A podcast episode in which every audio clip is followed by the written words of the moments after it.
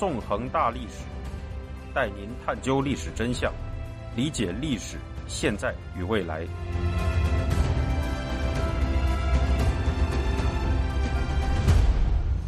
大家好，欢迎大家收听《纵横大历史》，我是主持人孙成。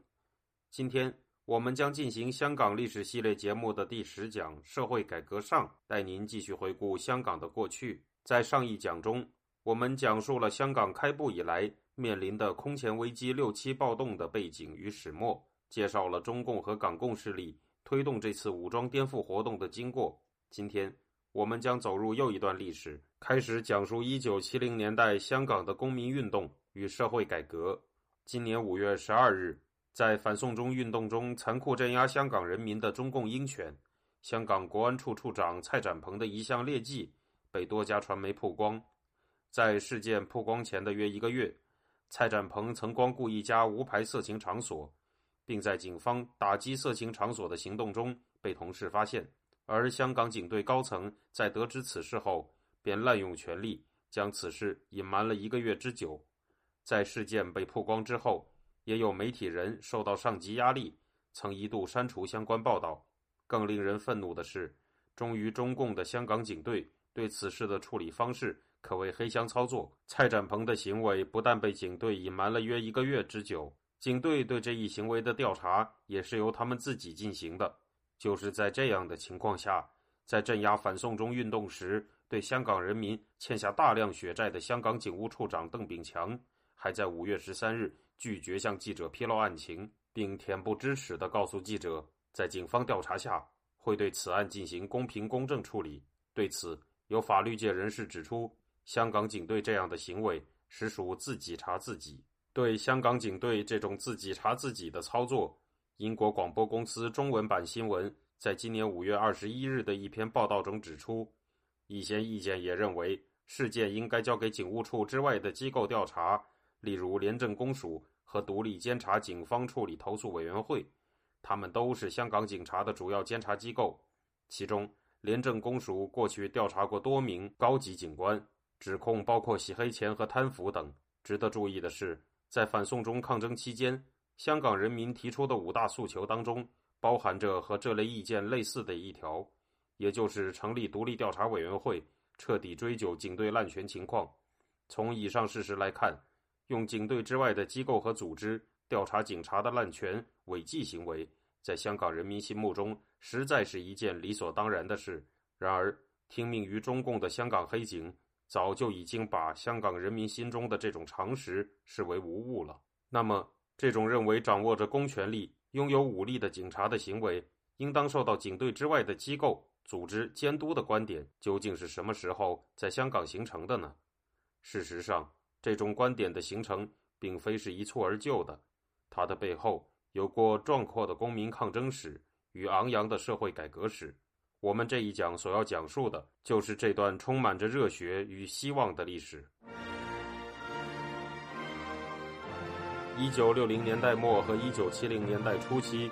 经历了六七暴动的香港政府和民众面临着一个至关重要的问题：香港究竟要走一条怎样的道路呢？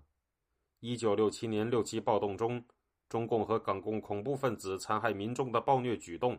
已经向香港人民昭示了，如果香港被中共接管，将会面临怎样的后果。而在一九六八年六月至九月间，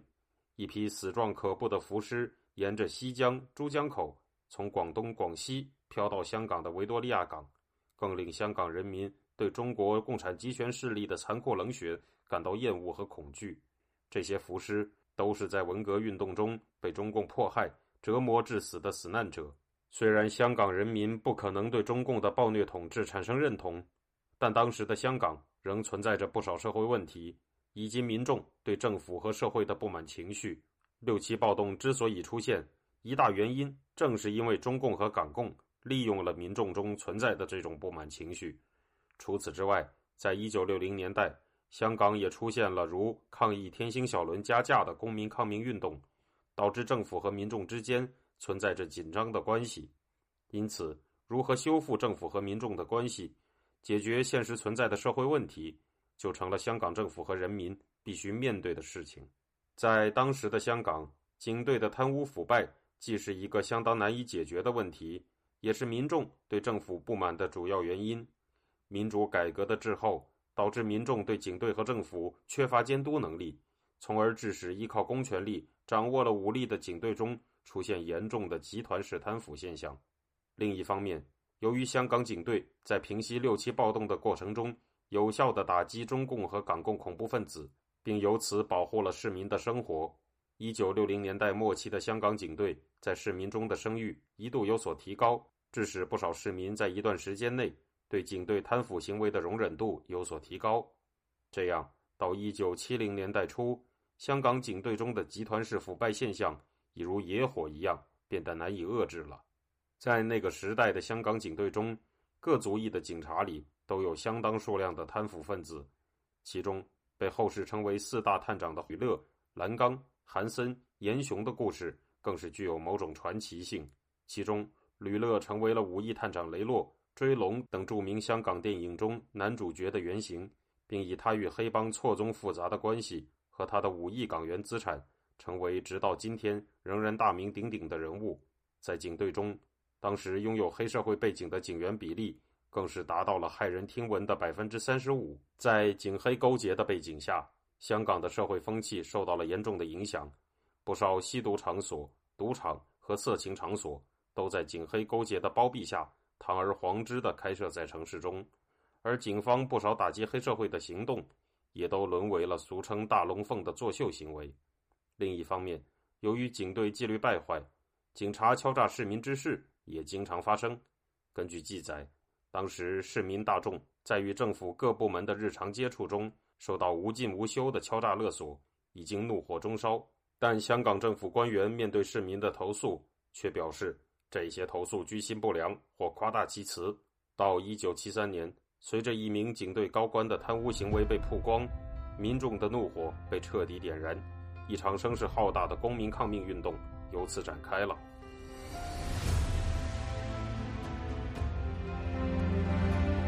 听众朋友，您现在收听的是自由亚洲电台纵横大历史栏目，我是主持人孙成。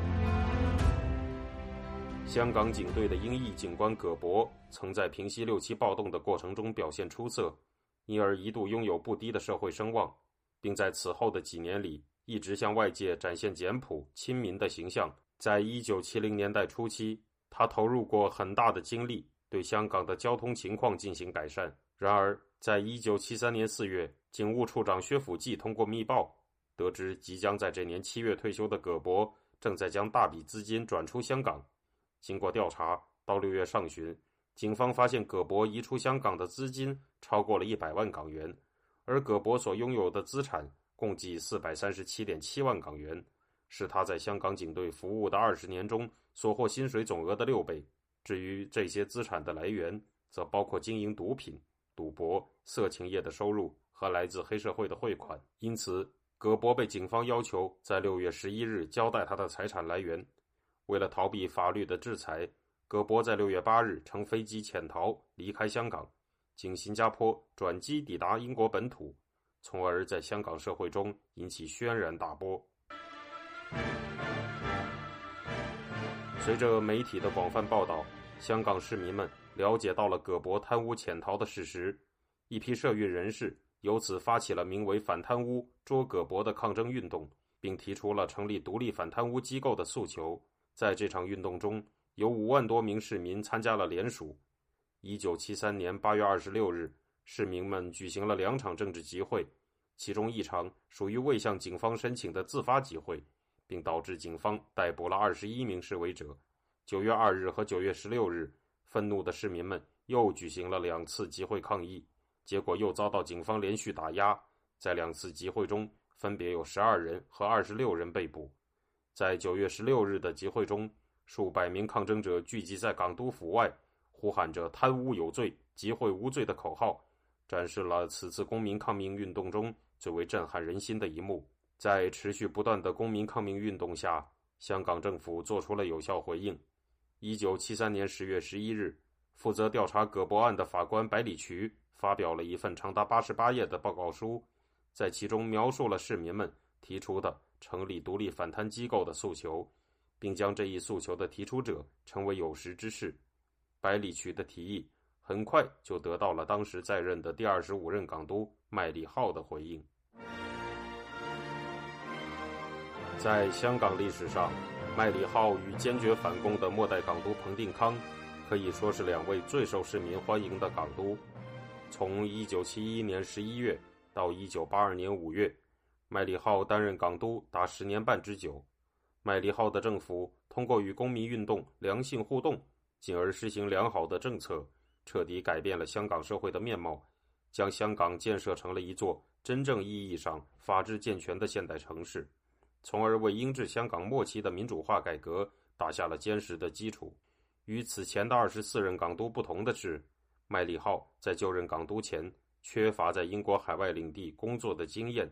他的工作经验主要在外交领域，曾在一九六零年代担任英国两任工党外交大臣的首席秘书。作为一名外交领域的专业官员，麦理浩拥有非常出色的时局分析能力。这一点。成为了他就任港督后出色施政的前提。